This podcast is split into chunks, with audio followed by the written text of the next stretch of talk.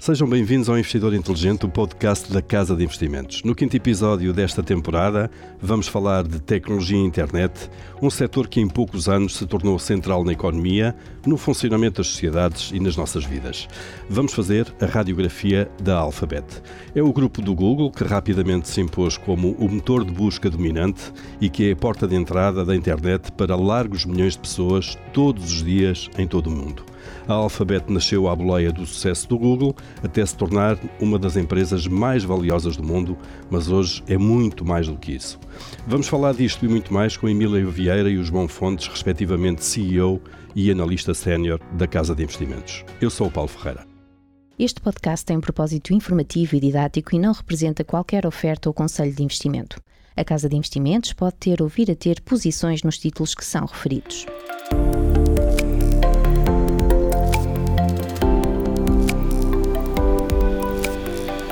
Emília, João, eh, bem-vindos a mais Olá, este episódio, ou o quinto Olá, episódio. Olá.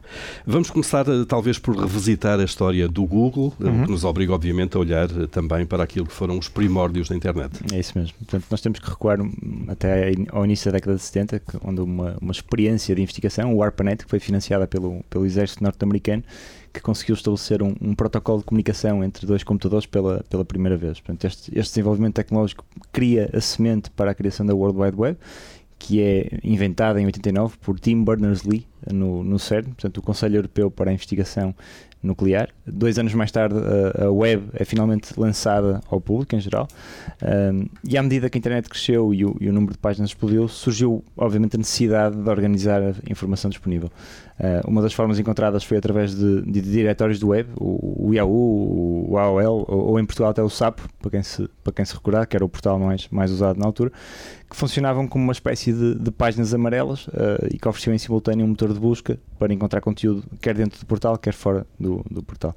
Um, agora, quem, quem utilizou esses, esses portais certamente se recorda que era, que era um, um pesadelo encontrar informação, era muito complexo, fazia-se uma pesquisa e não se encontrava o que se pretendia, que também por design eh, era o pretendido dos portais, porque não queriam que as pessoas saíssem desses, desses diretórios para, para, para conseguir ganhar receitas de Para publicidade. gerar tráfego de alguma maneira, não é? Sim, Claro. e portanto, em 96, dois estudantes de Stanford, o Larry Page e o Sergey Brin, juntam-se eh, e criam um projeto académico chamado Backrub, eh, é o primeiro nome da, gênese da Google, e, e, na verdade tinha por base uma abordagem diferente dos motores de busca até então existentes, porque baseava-se no número de referências externas que cada site continha para o seu site. Portanto, isto era uma abordagem completamente diferente. A premissa era quantos mais links um site tivesse, tivesse maior seria a sua relevância para, essa, para uma determinada pesquisa. Eh, E, e, no fundo aparecia mais acima na, na, na busca. no ranking. Eles chamavam então o. PageRank, que é o que, que é o que existe até hoje no- na, na Google. Uh, e portanto isto era diferente do que faziam os outros motores de busca que identificavam um determinado keyword e esse keyword, quantas vezes era repetido num site, aumentava a sua relevância no- na pesquisa. E portanto isto obrigou a mapear todos os sites da internet, que na altura, enfim, não, não havia muitos, na verdade, mas mapear todos os sites e perceber quais eram as referências entre sites para perceber qual era o ranking, ou qual era o tal PageRank que essa, que essa página tinha. Um dado curioso, neste, neste, neste processo de criação do Backrub, o Larry Page e o Sergey Brin trabalharam inicialmente num, num, num edifício com o nome do fundador da Microsoft, o William Gates Computer Science Building, que, que viria a ser o grande rival da, da Alphabet eh, nas décadas Se seguintes. o Bill Gates sabia, não é? Na altura. Ele por acaso tem, tem uma citação que diz que, que- que esperava que estivesse a dar as condições para que surgisse um, o rival da Microsoft e, E foi saber, aí- e aconteceu. E foi, é. E aconteceu na verdade. Exato, em muitos setores tem razão. Exatamente. Claro. E portanto, ao, ao perceberem do potencial comercial que este, este projeto, esta tecnologia tinha, eh, tentaram licenciar a tecnologia aos portais já existentes, ao Yahoo, ao uma Infosec também. Eh, havia também uma empresa chamada Excite que tentaram eh, vender, eles foram, foram abordaram-nos para vender a tecnologia e fizeram uma proposta efetiva de, de venda por 1,6 milhões de dólares. Eh, receberam uma contraproposta de 750 mil dólares e acabaram por, felizmente, rejeitar essa, essa proposta. E, portanto, isso forçou-os ou levou-os a criar o- o- uma empresa, a empresa chamada Google. A Google, que é curioso que o nome vem da palavra Google, que é 10 elevado a 100, eh, porque o nome, é, um, o nome, é um, um, com muitos zeros à frente. Não é? Exatamente, um com 100 zeros, uh, porque esse nome não estava disponível e, portanto, fizeram uma variação, uma pequena variação do nome para, para, para, para criar a empresa. Portanto, a popularidade do produto é, é explosiva e beneficia não só da tal relevância muito maior de resultados, mas também de, de, de uma decisão de design. Portanto, eles eram, eram contra a utilização de pop-ups de publicidade uh, e o uso de imagens no, no site da, da Google que era uma lógica de simplicidade que até hoje impera. Portanto, o site da Google é, é muito simples, só tem um sítio para escrever o, o que se pretende e faz, uh, faz a pesquisa esta decisão não é de todo inocente porque também havia uma, uma questão que era, que era estrutural na internet, que era a lentidão da, da, da, transmissão de dados. Da, transmissão de dados. Portanto, o, só para, estamos a falar em 96, só em 97 é que é lançado um modem de 56 KB por segundo. Né? Portanto, era, era, muito pesado ter imagens, ou, ou, seja, o que for nos, nos portais, e era por isso que as páginas eram, eram, eram lentas a carregar. E, e a ligação já agora era feita através das, da rede telefónica. Da rede telefónica, exatamente. Sim. sim, quem não se recorda do barulho, não é? A conectar o, o modem. Portanto, o, o, principal modelo de negócio da empresa nesta altura era, portanto, o licenciamento uh, de tecnologia aos portais. Uh, uh, era um modelo que era pouco rentável uh, e a empresa começava a aproximar-se de uma posição financeira perigosa, porque estava a queimar cerca de 500 mil dólares por mês uh, no, no, no, nas operações. Portanto, e, e decidem adotar um, um, modelo inovador de publicidade que copiam, na verdade, de um outro site, passaram a permitir na prática, com um determinado link ganhasse relevância numa, numa pesquisa, uma, portanto, um patrocínio dessa, dessa pesquisa, desse link, e, e, passavam a receber dinheiro à medida que as pessoas carregassem nesse link. Portanto, isto era, uma, era um caminho completamente diferente do que era feito até então. Uh, até então, a, a, lógica da publicidade era vender real estate no site, vender um, um banner ou, ou uma imagem. Lado, do lado direito. E, e era pago por claro. cada visualização que a pessoa visse esse banner, que era o modelo que imperava nas revistas e nos jornais. Portanto, e com esta mudança, esta mudança foi determinante para, para o modelo de negócio da Google e, e o caminho da monetização estava finalmente lançado em 2001. Portanto, quando eles fizeram isto em 2000, no ano a seguir já conseguiram 85 milhões de receitas e, portanto, estava lançado o caminho para, para o crescimento. Em 2004 dá-se o, o, IPO da Google, eh, que avaliou o negócio em 23 mil milhões de dólares. Eh, é criada uma, uma classe especial com mais direitos de voto para os fundadores. Isto é uma característica que já é comum em várias empresas que já falamos aqui, a Nike, a Estée Lauder, que têm esta, esta característica. E, portanto, no fundador separa ações que têm direito de voto eh, e outras têm direitos económicos. Exatamente. Em termos de direito económico é o mesmo, mas em termos de direitos de voto, os fundadores ficam com controle. Sem controlar o capital, Sem controlar maneira, o capital. No, no, fundo, controlam as decisões da empresa. Controlam como estratégico do, claro. do, do negócio. E, e na altura no IPO ficou, ficou célebre uma, uma carta escrita pelo, pelos fundadores aos futuros acionistas que lhe chamaram um Owner's Manual, que foi inspirado numa, numa, num compromisso, numa carta também semelhante que Warren Buffett fez em, em 96. E, e na prática é uma, é uma carta de compromisso de, de, do caminho que a empresa iria percorrer nos próximos anos. E é interessante ler 20 anos depois que os, os guias que foram definidos foram, foram percorridos pela empresa, na verdade. Exatamente. Este ponto é muito interessante porque, aliás, eles chegaram a ir a Omaha falar com o Buffett sobre isto para escrever esta carta e no fundo é a partir do momento que vão entrar muita gente na, na, na estrutura acionista que é o, o, IPO, portanto esta carta é escrita na altura do, do, do IPO os dois fundadores sentem a necessidade de explicar muito bem a quem vem, a quem vai ser acionista, o que é que vai ser a Google e das coisas de que não abdicam. E algumas delas são absolutamente extraordinárias, que é desde logo a primeira prioridade, que é, que é de facto servir os end users, como eles chamam, os utilizadores, os utilizadores e dar a informação, torná-la universal e acessível a toda a gente. E depois, eh, aqui o foco sempre no longo prazo e avisar mesmo, aliás, ao longo deste Owner's Manual, eles avisam muito a questão do risco e que podem assumir, não prometem resultados, obviamente. No, no curto e, e, médio prazo. Exatamente. Não, é? não, e mesmo a longo prazo, os riscos, dizem mesmo durante a, a tem cerca de 10 páginas este, Owner's Manual e, e diz exatamente, podemos mesmo assim não obter resultados. As apostas de longo prazo podem não garantir resultados, mas não abdicaremos disso. E explicam nesse, nesse Owners Manual, que é exatamente a necessidade de manter o controle da, da, estratégia, e lá está, os tais direitos de voto, eles têm ainda 51%, é exatamente para poderem traçar a, a, estratégia e não ser pressionados pelo curto prazo. Eles fixam isso muitas vezes e citam até o, o Warren Buffett quando diz que os resultados trimestrais podem ser, uh, podem oscilar bastante, mas vai, vão transmitir aquilo que for e não vão abdicar disso. Claro, no e, fundo uma grande transparência. No fundo uma grande opinião, transparência. Mas também pedir uma carta branca de alguma maneira aos Eh, acionistas. De alguma maneira é dizer assim, juntam-se ao barco, mas é isto que vão ter. E nós gostamos muito disto porque e de reconhecer isto nas empresas.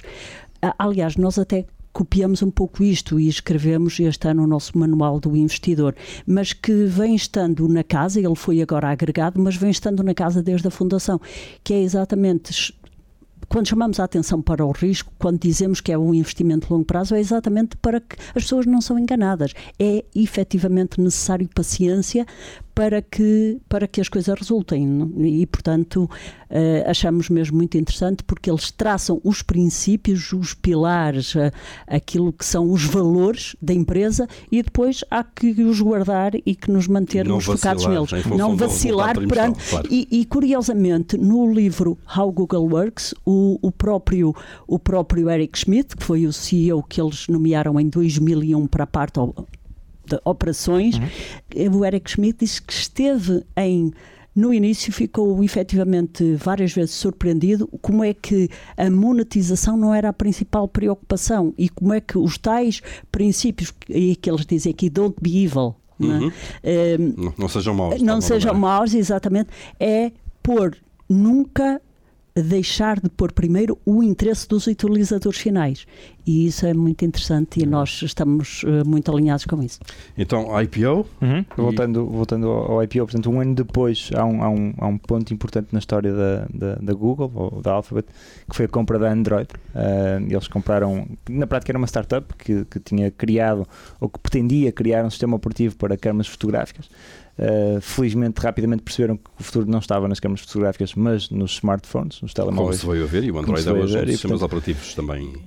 Aqui- o preço da aquisição foi, foi, foram 50 milhões de dólares, que, que visto em retrospectiva foi um preço super, super barato. Em 2008, portanto, dois anos depois, eles lançam o, o- sistema Android para, para os telemóveis, totalmente gratuito, open source, e em 2011 ultrapassam a Apple como o maior sistema operativo eh, no globo, e estatuto que se mantém até hoje. Portanto, é o, é o sistema operativo mais usado eh, a nível global.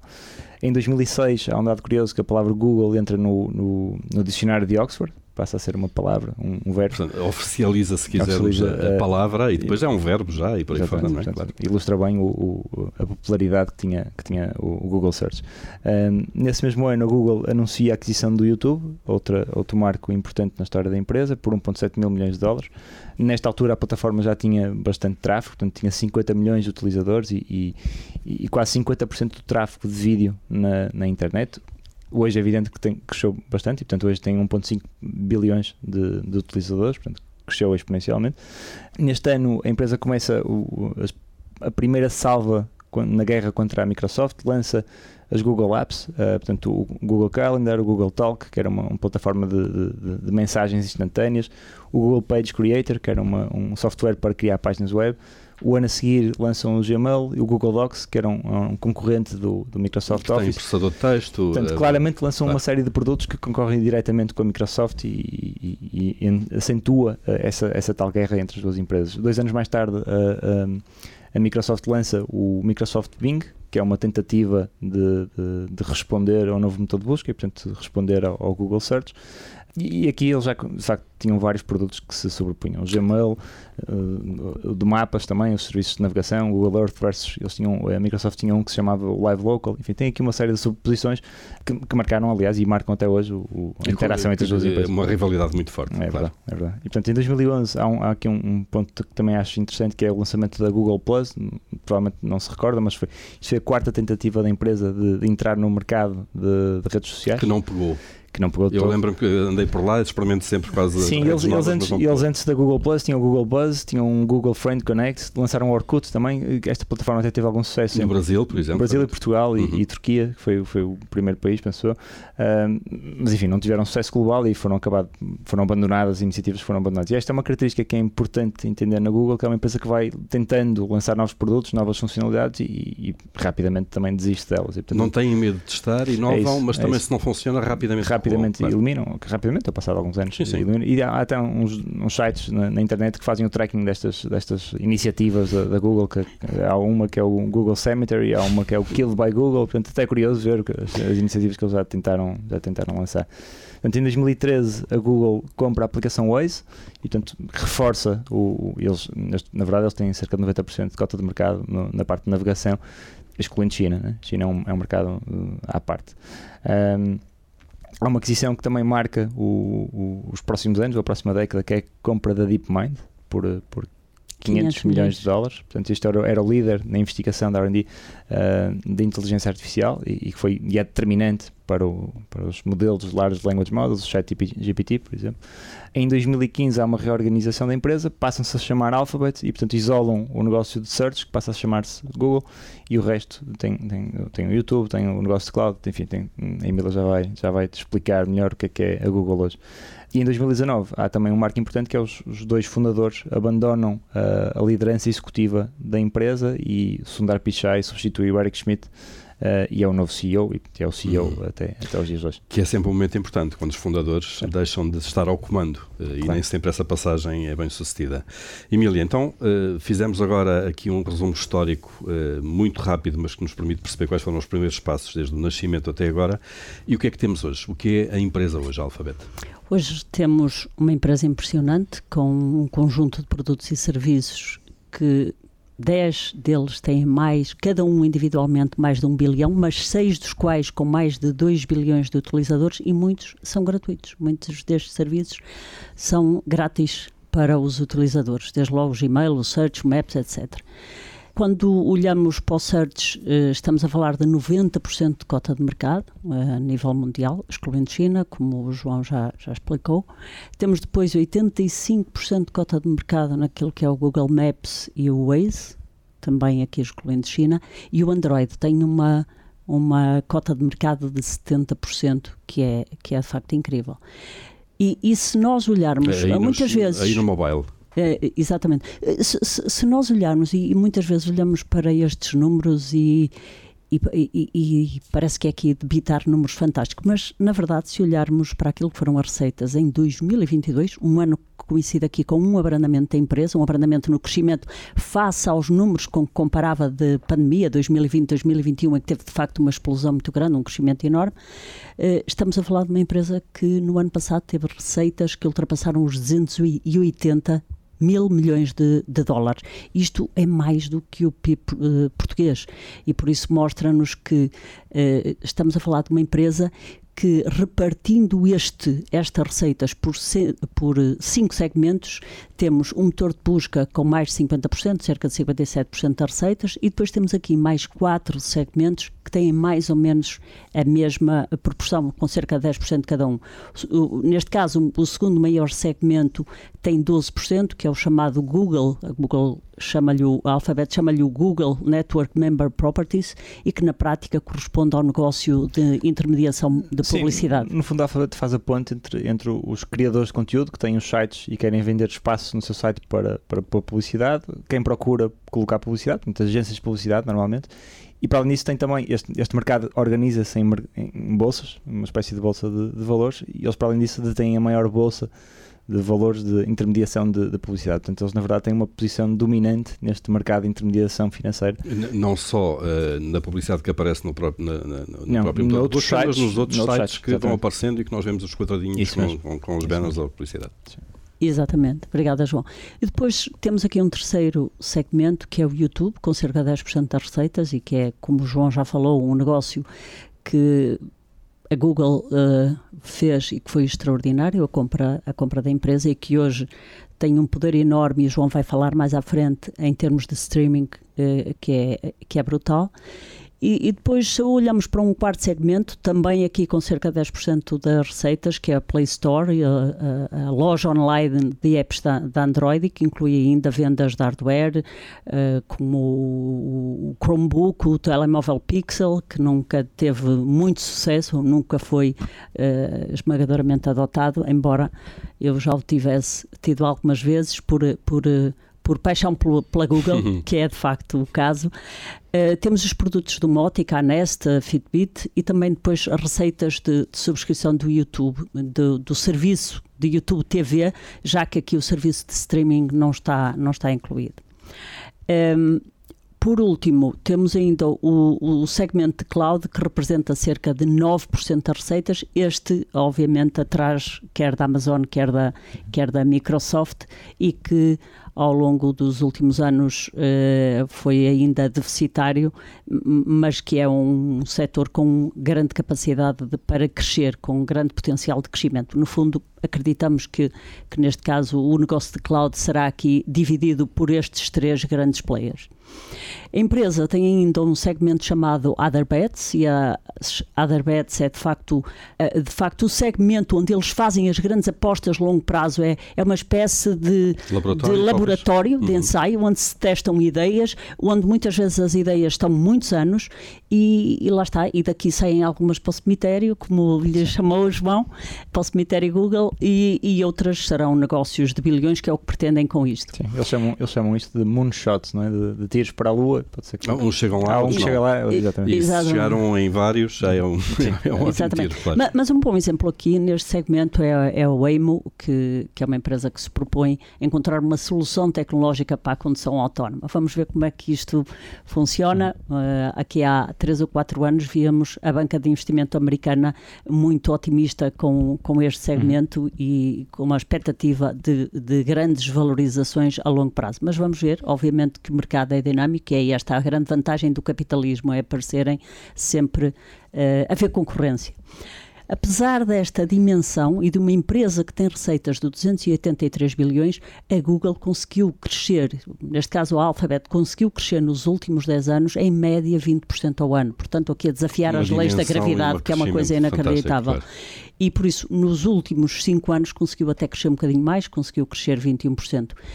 O que isto significa é que uma empresa que cresce a 20% ao ano, isto significa que numa década multiplica por 6 o seu nível de receitas, que é, que é incrível, claro. que é impressionante. E por isso uh, eu destacava também aqui uh, o facto de do segmento de cloud continuar também a expandir a cota de mercado no, nos últimos anos, portanto, nos últimos Cinco anos. Cinco anos, passou de 7% para 10%. Tem tido, de facto, aqui competidores de, de peso, como é a Amazon e a, e a Microsoft.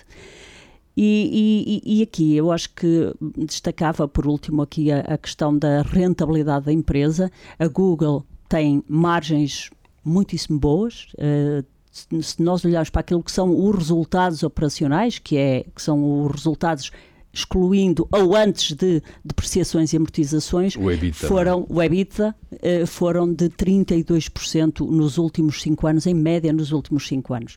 Portanto, este é um negócio que o, o, negócio lucrativo não exige de facto muito capital, é aquilo que vulgarmente na gíria se chama de capital light, e portanto a mostrar aqui que tem uh, rentabilidades de cerca de 50% nos últimos anos, o que é incrível. E se nós olharmos para tudo isto, que é que a Google faz com estes lucros todos, o que nós vemos é que nos últimos cinco anos a empresa gerou cerca de 241 mil milhões de resultados líquidos. Usou destes 240 mil milhões, usou 170 para recomprar ações próprias da empresa. 170. E nesta altura está a usar praticamente todo o cash flow, o free cash flow gerado, para recomprar ações próprias. No último ano comprou 54 mil milhões o ano passado e este ano tem um plano para 2023 aprovado de cerca de 70 mil milhões de ações próprias. Isto mostra qual é a vantagem para nós, porque é que nós gostamos de olhar para estes números. Basicamente, se a empresa estiver a cotar a desconto daquilo que vale, e nós achamos que a Google está a cotar com desconto face àquilo que é a nossa estimativa de valor, face à riqueza que ela produz, que basicamente é isso que está em causa aqui, nós achamos que faz, obviamente, todo sentido a empresa não encontrando e tendo uma pilha de cash de cerca de 130 mil milhões de dólares. Aliás, a Google hoje, se comprar bilhetes do Tesouro Americano, consegue uma rentabilidade nisso para o, para o cash que tem parado de cerca de 7, 7 bilhões e meio por ano. Impressionante. Fica, só fica, para o dinheiro fica, que está parqueado no claro, balanço. claro, Portanto, isto é, são números absolutamente incríveis. eh, com uma grande receita. Exatamente. É de facto dentro de todas as empresas tecnológicas a que tem a pilha de cash maior. É engraçado que anda um cartoon a funcionar na net com pilhas de cash e cada um destes CEOs sentados e a Google ocupa o topo da, da pirâmide. O que nós gostamos eh, é Google não distribui dividendos, portanto, falo por esta via de recompra de ações, que fiscalmente é muito mais vantajoso, uma vez que não tem im- imposto sobre ele, embora haja a discussão de se trazer, eh, nos Estados Unidos, se trazer um imposto para esta recompra de ações. Obviamente que este crescimento de rentabilidade do negócio ao longo destes anos todos refletem uma performance no título incrível. Desde o IPO, desde o IPO em 2004, a Google teve uma rentabilidade anualizada média de 23,7% ao ano. Quando nós comparamos isto com o S&P, estamos a falar que teve neste mesmo período, desde 2004, 9,8%, estamos a falar de facto de uma empresa em que o retorno acumulado neste período na, na Microsoft é de 5.500%, e enquanto que no S&P é de 500%. Na Portanto, Google, 5.500% na Google. na Google Exato. contra 500 no, no S&P. Portanto, 11 vezes mais. 11 vezes mais. Dito de outra forma, nós podemos dizer isto de outra forma. Quem comprou, quem investiu 10 mil dólares em 2004 na Google, em 2023 teria 560 mil dólares. Portanto, 56 vezes. 56 vezes o valor que investiu. E isto é, de facto, uma capacidade de criação de riqueza tremenda a longo prazo. Portanto, aquilo que é que está refletido no nas manual é tem sido cumprido pela empresa, que é fazer a entrega de retornos eh, extraordinários. É claro que isto não se faz sem desafios e a Google hoje enfrenta um grande desafio eh, que é enfrenta sempre tem aqui dois grandes riscos, que é que é a disrupção tecnológica e o risco de regulação, mas eh, Estamos a falar sobretudo do ChatGPT, Sim. não é, João? E da Sim, sim. inteligência artificial e da chegada de players que não estavam neste, neste campo e agora estão. João. Exatamente. Portanto, em primeiro lugar, um disclaimer: nós não somos espe- especialistas em inteligência artificial, mas vamos tentar passar a, a Eu nossa, acho que toda nossa a visão. sabe isso, Claro. mas, Nossa mas, mas procuramos falar com quem sabe Sim, e temos claro. feito Informam-se, muitas conversas com quem efetivamente sabe o que é Compreendo. inteligência artificial, quer a nível nacional, quer a nível mundial, Claro. com os serviços que temos É e que mesmo. compramos para saber, para ter Mais- as candeias mais um- o mais ligadas possível. Porque é, é obrigatório perceber um pouco disso para, Claro para perceber claro eh, Onde é que é, as ameaças? onde é que estão as ameaças e as oportunidades das empresas. Exato. Então, em, em primeiro lugar, o que é que é um modelo de, de Large Language Models? Portanto, isto é um modelo probabilístico que, que é treinado com bilhões de parâmetros, portanto, a informação disponível online, portanto, seja documentos, seja páginas, seja transcrições de, de podcasts ou de vídeos. Pegando nessa informação, é um algoritmo que é construído que tenta prever qual é a palavra mais eh, certa para responder a um determinado ou, ou para face a um determinado contexto de frase, qual é a frase mais provável que apareça. E com base nisso, ela consegue, com esse algoritmo, conseguimos não só interpretar conteúdo escrito, uma questão, mas também identificar qual será a resposta mais eh, adequada para essa, para essa questão. E, portanto, eh, é um pouco como a, como a mente humana também parece funcionar, mas, mas é assim que o, o algoritmo é, é construído. E, portanto, a, a OpenAI criou um modelo, o GPT-3, em- no final do ano passado. Em cima disso, desenvolveu uma aplicação, o ChatGPT, que, que muita gente já, já Que certamente é o mais popular, certamente, hoje em dia, claro. Isto na prática funciona, para quem não, nunca testou, é uma, uma plataforma conversacional que permite à pessoa fazer uma questão à- ao, ao tal algoritmo, portanto, seja quem é o Obama, pode pedir para escrever um poema ao estilo de, de Shakespeare ou de Camões, Mas explica-me o que é o Eh, Google, uma coisa ou qualquer. traduzir um determinado texto, enfim, pode, tem várias aplicações e estas são, são algumas delas. Este modelo da OpenAI não é, não é único, a Alphabet também tem modelos de, de, de Large Language Models e outras empresas também, também os têm. O ChatGPT foi a primeira solução e, portanto, ganhou uma atração de facto impressionante num, num, num curto espaço de tempo. De salientar que a Google foi, na verdade, a primeira empresa a desenvolver os modelos de Large Language Models e, e muito consequência da aquisição que fizeram da tal DeepMind eh, em 2000 Empresa e- inglesa. em 2014.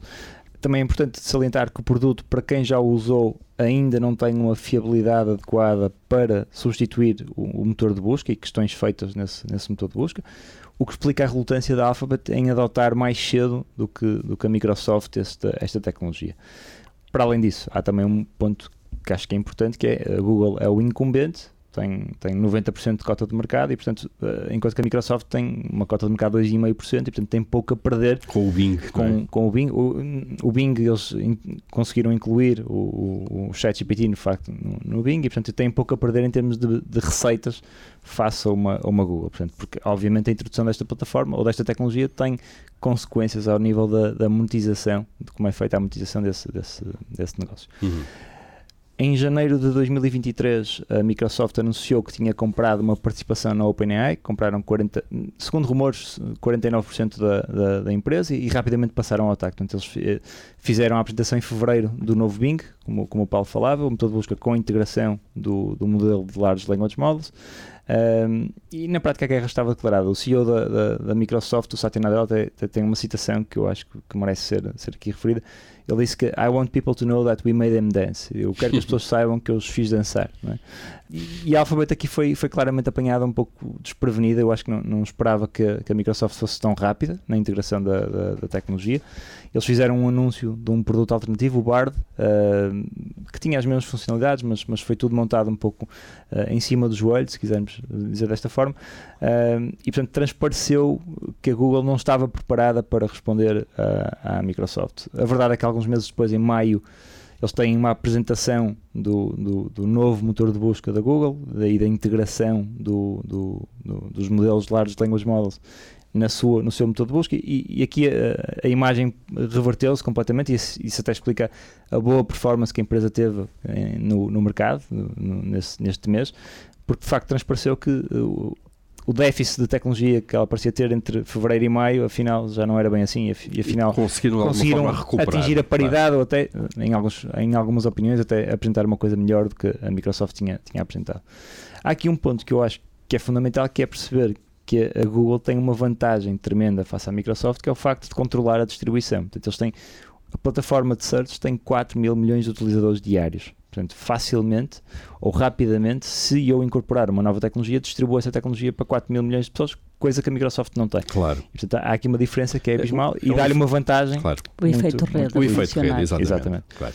Agora, é muito difícil de tornar, não é? É, é claro. claro que sim. Claro que sim. Portanto, o que é que isto pode representar para o, para o negócio de search? Um, portanto, isto é na minha opinião, isto, isto, é apenas uma forma diferente de, de interagir com as máquinas. Portanto, não invalida a necessidade de organizar e apresentar, e apresentar informação aos utilizadores. Há ainda muitos pontos em aberto. Não é claro uh, de que forma o conteúdo será, será monetizado e de que forma a Google ou a Microsoft irão conseguir uh, inserir publicidade nas respostas dadas neste, neste formato. Uh, agora, como em qualquer caso onde existe inovação, há um, há um risco de disrupção, nomeadamente neste, neste modelo de monetização de, do, do, do search. Portanto, ainda assim, parece-nos pouco provável que tanto a Microsoft ou a Google criem um novo modelo de negócio e, e que percam receitas com isso. Portanto, parece-nos que vão encontrar uma forma de manter uh, uh, o, o, revenue stream, não é? o, o, o fluxo de, de, receitas, sem, sem danificar o, o negócio hum. que tem até hoje. Uh, depois temos a cloud, uh, que é o tal negócio que ainda pesa pouco, mas Sim. que está em forte crescimento Sim, portanto, e onde aqui há concorrentes de peso, de facto. Ah, portanto, isto é um mercado que é dominado pela, pela Microsoft, quer dizer, pela Amazon, pela AWS, que foi a primeira empresa a lançar-se neste, neste mercado, e pela Microsoft, que já tem uma cota de, de mercado relevante. Portanto, o que é que é este negócio de, de cloud? Portanto, isto é um negócio de serviços de infraestrutura em que a empresa, de, neste caso a Google, aluga hardware, portanto servidores, espaço, espaço de, de, memória, de armazenamento. Exatamente, e também aplicações para que outras empresas uh, corram o software dentro desses data centers, portanto, sistemas operativos, uh, software de apoio, serviços de cibersegurança. Okay? Isto é o, é o tipo de, de, de, serviços que a empresa presta, ou que estas empresas prestam. Este mercado estima-se que terá representado cerca de 250 mil milhões de dólares em 2022, tem crescido a um ritmo muito elevado, desde 2015 quase 40% ao ano, portanto é um, é um crescimento que é, é explosivo mas ainda assim estima-se que este mercado possa representar cerca de um trilhão de dólares no final da, da década atual. Portanto, é expectável que este crescimento se mantenha, é um ritmo ainda acelerado. A Google é o terceiro maior player, portanto a Amazon, a AWS tem cerca de 32% de cota de mercado, a Microsoft cerca de 20% e a Google tem hoje 10% eh, e, e conseguiu expandir essa cota de mercado nos últimos 5 anos, entre 7, eh, tinha 7% em 2018, hoje já tem 10%, o que significa que está a crescer a um ritmo ainda mais acelerado do que o resto do, do, do mercado. Um último ponto prende-se com a rentabilidade, que a Emília há bocado tocou, tocou neste ponto. No caso da AWS, eh, ela tem uma margem operacional de cerca de 30%, no caso da Google, ainda é deficitário, tem cerca de menos 12% em 2022.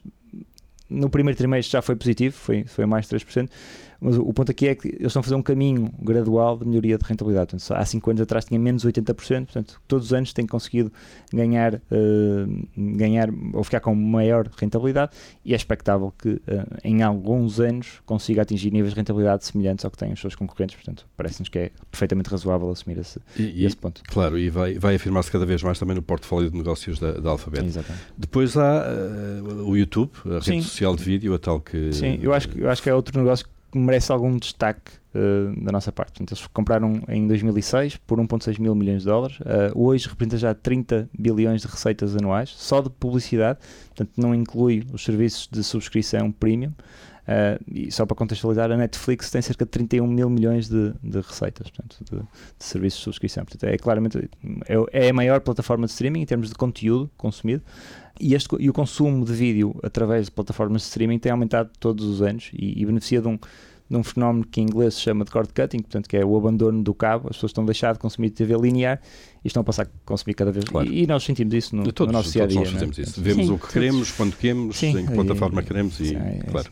E, portanto, o, o, modelo de negócio é, é, o advertising, video on demand, o AVOD, como, como, como lhe chamam. Tem a tal o, os serviços de subscrição também no segmento de others, portanto, não sabemos muito bem quanto é que isso representa. Eles, eles referiram recentemente que tinham cerca de 80 milhões de subscritores de YouTube Premium mais YouTube Music, é um negócio concorrente ao Spotify, uh, mas para além disso não é possível saber muito bem o que é que aquilo ainda, ainda já representa. E que nos Estados Unidos tem uma cota muito elevada, de 34%. Sim, sim, sim. Uh, já agora, um último ponto uh, relativamente ao YouTube, há uma ameaça que é clara, que é um, que é um negócio diferente, mas o, o TikTok, e na medida que rouba a atenção aos, aos utilizadores... É, é porque um... a luta é pela, por cada minuto das Exatamente. nossas 24 horas. É? O, o, YouTube tentou responder a isso, ou está a responder a isso, lançaram o YouTube Short Shorts, para quem, para quem já, já experimentou, e, e tem de facto números bastante interessantes. Eles lançaram isto em setembro de 2020 e tem já 1,5 mil milhões de utilizadores mensais uhum. e cerca de 5 50 bilhões de vídeos visualizados todos os dias, que é uma,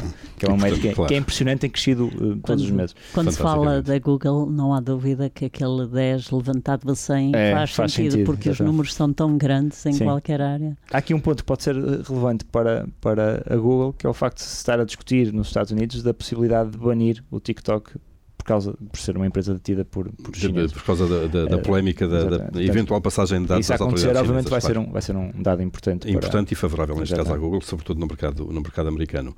Este é um setor, uh, para a Alphabet e para outros grandes players, que tem estado sob uh, olhar atento dos reguladores, na Europa, nos Estados Unidos, porque ou há posições dominantes, há a questão dos dados também. A regulação é um risco, Emília, aqui neste, neste setor? Sim, a Google enfrenta dois grandes riscos, que é a disrupção tecnológica tecnológica, que o João já falou, e que recentemente é isto, o ChatGPT, e tem a regulação, e, e a regulação está um pouco presente. Se nós olharmos para a história da Microsoft, sempre foi desafiada, porque quando alguém domina de uma forma tão avassaladora um setor, uma área, obviamente que eh, faz sentido, inclusivamente, que haja este tipo de escrutínio. Mas nos Estados Unidos, de facto, a empresa tem em curso, nesta altura, uma acusação por parte do Departamento de Justiça, o chamado DOJ, relativamente a diversas práticas anticompetitivas no que diz respeito à questão da intermediação de publicidade aquilo que o João falou de ser uma bolsa onde a Google tem aqui uma dominância de 50% e, portanto, no fundo, dita o preço, basicamente. Quem tem 50% de cota dito claro. preço.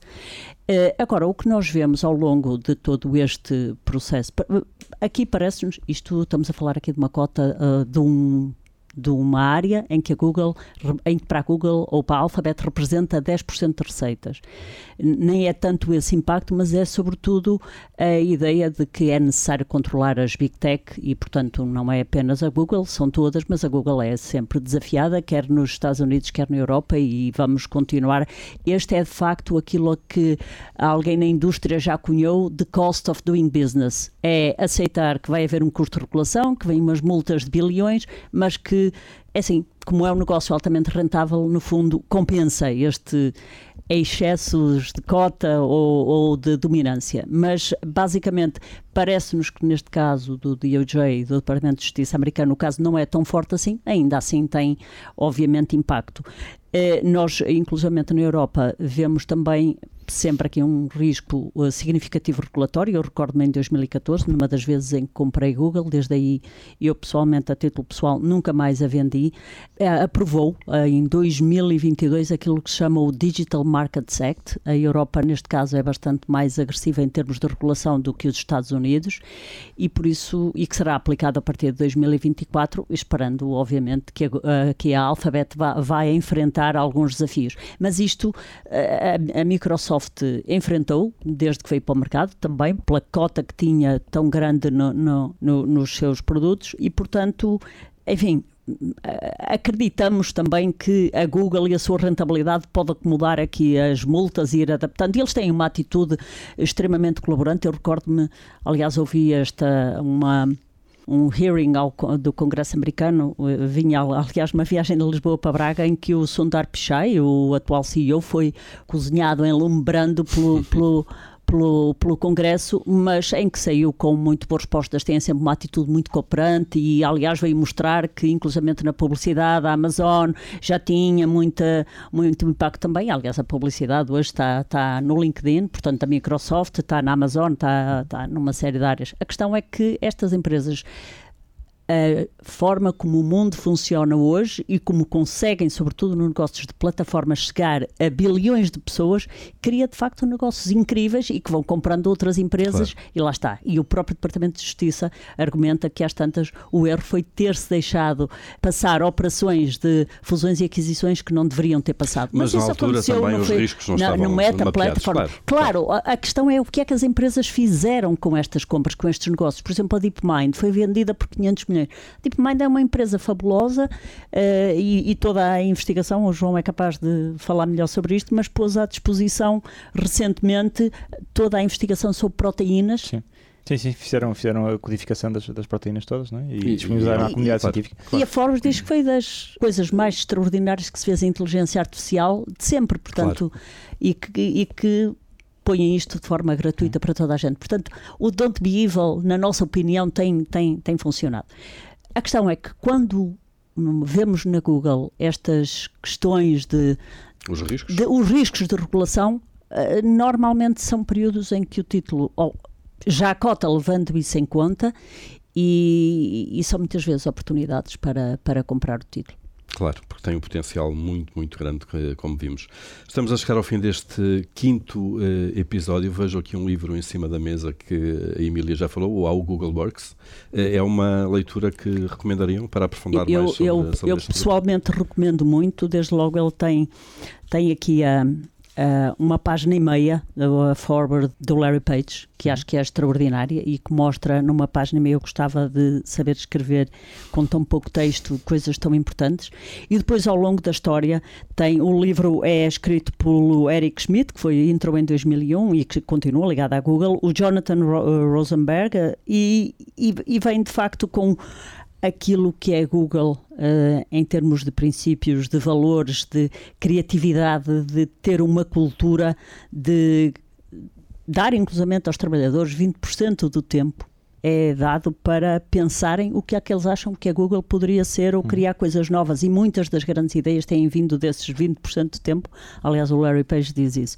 E por isso este é um livro que é de 2014 e, e, obviamente, já muita coisa se passou desde isso, mas que acho que mostra muito bem o que é que é a mente e que continua viva e que justifica muito aquilo que foi o Owner's Manual, com o qual eu me identifico muito, até pela natureza da forma como nós criamos a Casa de Investimentos. Por isso, para nós, se se mariasse, eu dizia, nós estamos a falar de um negócio excepcional, que tem um efeito de rede brutal e é um negócio excepcional que cumpre os nossos pilares todos, porque estamos a falar de uma empresa com vantagens competitivas e um domínio avassalador nas suas claro. áreas fortíssimas. Estamos a falar de uma empresa que tem uma capacidade de crescimento com estes números a crescer 20% ao ano nos últimos 10 anos, que é absolutamente incrível. Uma capacidade de alocação de capital, é ver o que pagaram pelo Android, o que pagaram pelo YouTube, mostra uma capacidade de alocar capital. Eles foram muito inteligentes, eles foram buscar a, Ruth Parrott à, à Morgan Stanley, salvo erro, eh, para disciplinar a parte financeira em termos de investimento. Ela esteve no IPO, mas por lado do banco, em 2004, e depois foram-na buscar, e a Google, a partir daí, até mostra bastante mais disciplina na alocação de capital, mas ainda assim permitindo as hadas bets e, e também deitar um pouco de dinheiro ao lixo, mas é de onde saem as oportunidades. Tem e tem uma boa equipe de gestão. E tem uma boa equipa de gestão. Hoje o Sundar Pichai tem sido bastante questionado, questionado e, e às tantas muitos uh, gostavam que tivesse um bocadinho um perfil um bocadinho mais como o Satya Nadella, que, que comunica às tantas mais, melhor, mais comercial, mais comercial Uh, e, e, e, já tem havido quem peça uma, uma substituição, uma substituição. Uma e, até, e até por causa desta história do, chat, do ChatGPT diz-se que o Larry Page e o Sergey Brin regressaram à Google sim, sim, sim. e portanto uh, uh, o que mostra também que é um momento altamente decisivo neste momento neste mercado. É, o ChatGPT e a inteligência artificial. é capaz de ser o maior desafio que a Google enfrenta dos últimos anos, dos últimos anos muito bem e seguramente no futuro vamos falar vamos falar disso. Para já este quinto episódio do Investidor Inteligente, o podcast da Casa de Investimentos, fica por aqui. Emília João, obrigado por esta viagem uh, ao, à Alphabet uh, e ao grupo do Google. Uh, voltaremos brevemente com um novo episódio e novo olhar sobre empresas e setores que podem de facto ser negócios excepcionais. Até lá.